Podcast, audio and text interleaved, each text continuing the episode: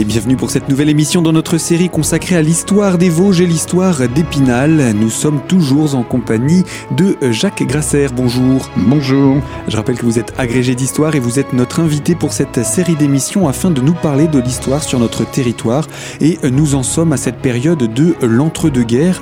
Lors de notre dernière émission, nous avions conclu sur des bombardements qui avaient provoqué une certaine partie de destruction à Épinal. Alors, je voulais vous poser cette question. Le résultat de cette grande guerre en termes de destruction à Épinal, est-ce qu'il y a eu beaucoup à reconstruire Alors, il n'y a pas énormément de destruction. il faut dire aussi que les, bombardements, bon, la, ville n'a pas été sous la canonnade euh, des Allemands, contrairement à des villes comme Nancy, par exemple, hein, qui ont été quand même bombardées avec des obus lourds, qui ont fait des dégâts, pas énormément, mais qui ont fait quand même des, gros dégâts. Euh, ou Verdun, par exemple, euh, bien sûr, ou Saint-Dié, hein, c'est-à-dire les, les villes qui se trouvent tout près de la ligne de front. Ce n'est pas le cas d'Épinal. En revanche, Épinal va subir un certain nombre de bombardements. Je crois qu'au au, total, il y en a eu 34 euh, qui ont fait une quarantaine de, morts civiles. Euh, c'est des bombardements euh, par des avions qui, à l'époque, étaient quand même des avions légers, hein, c'est pas des bombardiers lourds, et puis euh, par des zeppelins Euh, donc il y a eu effectivement, d'ailleurs le dernier, euh, la dernière intervention militaire allemande euh, par la voie des airs, je crois que c'est au mois d'octobre, donc quelques semaines avant l'armistice, où un, dernier oiseau de malheur, comme on l'appelait à l'époque, va aller mitrailler le terrain d'aviation de, de et la voie ferrée, il disparaîtra, et ce sera le dernier avion allemand qu'on verra au-dessus de la ville. Donc il n'y a pas énormément de dégâts. Hein, il n'y a, pas énormément de dégâts et donc il n'y aura pas énormément de, reconstruction à faire euh, sur le centre-ville. Hein. C'est complètement l'inverse de la Deuxième Guerre mondiale. Hein. Mhm. Voilà. Mais c'est important. C'était important effectivement de préciser qu'il y a quelques travaux de reconstruction, mais ce n'est pas non plus la, débandade au niveau des travaux et qu'on est toujours dans le développement tranquille de la ville. Oui, c'est un, ça marque quand même euh, beaucoup le pas. C'est vraiment une période, euh, je vais pas dire où euh, il se passait rien. Euh, mais c'est une période, il faut pas oublier qu'on est aussi euh, très rapidement dans la crise économique. Euh, qui va évidemment complètement frapper euh, les Vosges et la ville d'Épinal, en particulier sur la, la production, la production industrielle, hein, la crise de la crise de 29. Euh, il y a aussi une crise, euh, une crise politique, euh, crise morale. N'oublions pas les, les journées, les journées de 1934. N'oublions pas le Front populaire de 1936. Et d'ailleurs, la ville progressivement va passer du, du bleu horizon de la fin de la Grande Guerre à un rose de plus en plus rouge au début de la deuxième guerre mondiale. Hein, il, y a, il y a là une, c'est les radicaux socialistes en particulier qui qui ont pris le pouvoir. Le député d'Épinal, euh, Marc Rucard, euh, qui est euh, élu et réélu avant la guerre, est radical, radical socialiste. Et, et donc, on a ici une affirmation, cette fois, de, des partis de gauche qui se traduit dans des élections, puisque Léon Schwab lui-même était plutôt sympathisant de gauche plutôt qu'au centre. Hein. Donc voilà ce qu'il faut. Mais on a une crise, euh, crise morale effectivement, et puis crise morale euh, par rapport à ce qui se passe de l'autre côté du Rhin, avec euh, la montée à partir de 1933 du nazisme, avec l'élection d'Adolf Hitler comme chancelier. Faut pas oublier que euh, Adolf Hitler et le parti nazi sont arrivés au pouvoir d'une manière complètement légale. Hein. Il n'y a pas eu de coup d'État. Euh, il faut bien l'avoir en tête. Hein. Et du point de vue du côté de l'Italie, euh, c'est pareil, avec les colonies d'Italiens qui sont en Lorraine, qui regardent aussi en direction en direction de l'Italie mussolinienne. Hein.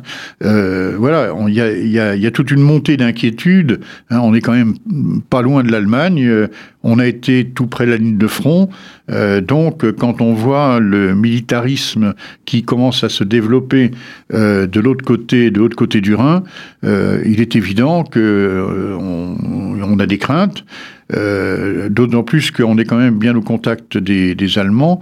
Il y a un consulat allemand à Épinal, Hein, jusqu'en 1969. Euh, donc on a des, quand même un certain nombre d'intérêts communs, on se connaît, hein, euh, voilà. Et puis euh, bah, la préparation de la, de la guerre, euh, c'est quelque chose de très concret en Lorraine, avec la construction euh, de la Maginot. Hein, construction des, des, très gros ouvrages de l'île Maginot dans le nord de la, de la, de la Lorraine jusqu'au début des Ardennes, et puis jusqu'en Alsace, et puis les blocos le long du Rhin, le long du Grand Canal d'Alsace, c'est quelque chose de très concret.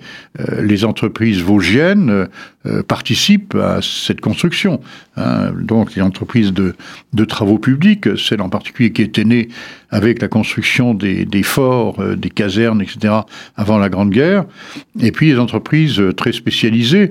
Hein, J'ai souvenir, par exemple, de l'entreprise Guyot euh, à Dompère, qu'on a appelé la, FORAC, qui était chargée de faire des forages pour trouver de l'eau, et qui a beaucoup travaillé sur Imagino pour faire des forages profonds de façon à pouvoir ravitailler les ouvrages en eau. Hein.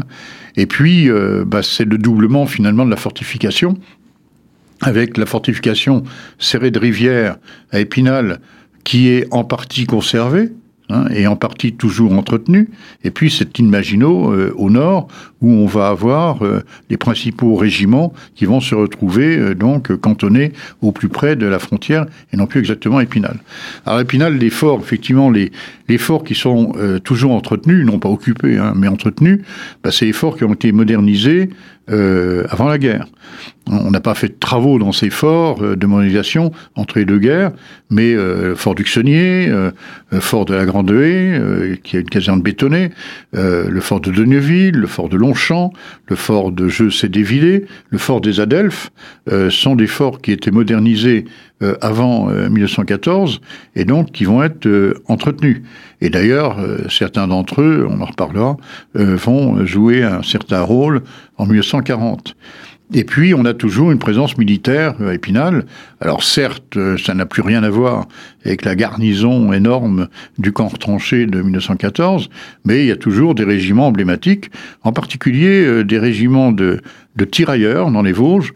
Euh, à Épinal, on avait une fraction de de la 33e division euh, d'infanterie nord-africaine, avec euh, en particulier le célèbre 21e régiment de tirailleurs algériens qui a euh, sa rue à Épinal, parce qu'il a laissé des, des souvenirs, euh, euh, de grands souvenirs aux Spinaliens, en particulier grâce à sa musique.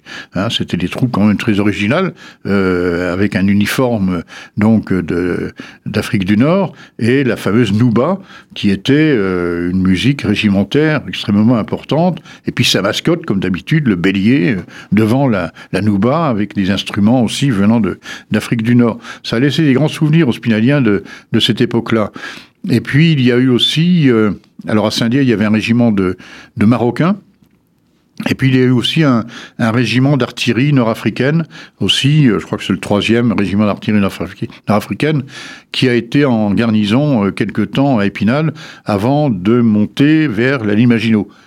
Et puis on a aussi euh, un régiment d'artillerie lourde qui a aussi laissé des souvenirs parce que un certain nombre de spinaliens euh, y ont servi ou ont été officiers. C'était le 120e euh, régiment d'artillerie lourde hippomobile, donc tiré par des chevaux, euh, et qui a été cantonné aussi à Épinal et où ont servi un certain nombre de, de spinaliens. Donc l'armée est toujours présente, et d'ailleurs, pour l'anecdote, le chemin de fer militaire euh, qu'on appelait faussement le Décoville, la voie de 60 Épinal, continue à fonctionner entre les deux guerres. Hein, moi, j'ai eu des des, euh, des, des, gens qui étaient au lycée euh, le long de la Moselle, euh, quai Jules Ferry, euh, qui entendaient euh, passer le, le, le teuf teuf, donc en bas du lycée sur le quai Jules Ferry, dans cette période entre les deux guerres. Donc, il y a toujours effectivement le souvenir du camp retranché qui se maintient ici à Épinal. En termes d'armement, il va aussi y avoir des progrès qui font qu'on va aménager tous ces sites euh, de, on va dire, armés non, il n'y aura pas de, modernisation. On ne dépensera pas de l'argent dans les, dans les forts. Simplement, on les entretient. Hein, il y a ce qu'on appelle des, gardiens de batterie, qui sont souvent au grade d'adjudant. Euh, et là aussi, euh, euh, je sais que j'avais rencontré autrefois un, monsieur qui était enfant à ce moment-là après la guerre du 14 et qui accompagnait son père pour ravitailler en bois les gardiens de batterie et puis j'ai connu aussi un, un, médecin, un généraliste, qui avait l'habitude, avec sa voiture automobile, d'aller soigner les, ses gardiens de batterie ou la famille de ces gardiens de batterie, dont les maisons subsistent encore d'ailleurs souvent à côté des, à côté des forts. En particulier, quand on va au fort de, de Bois-l'Abbé, il il y a encore ces, ces maisons de gardiens de batterie juste à côté.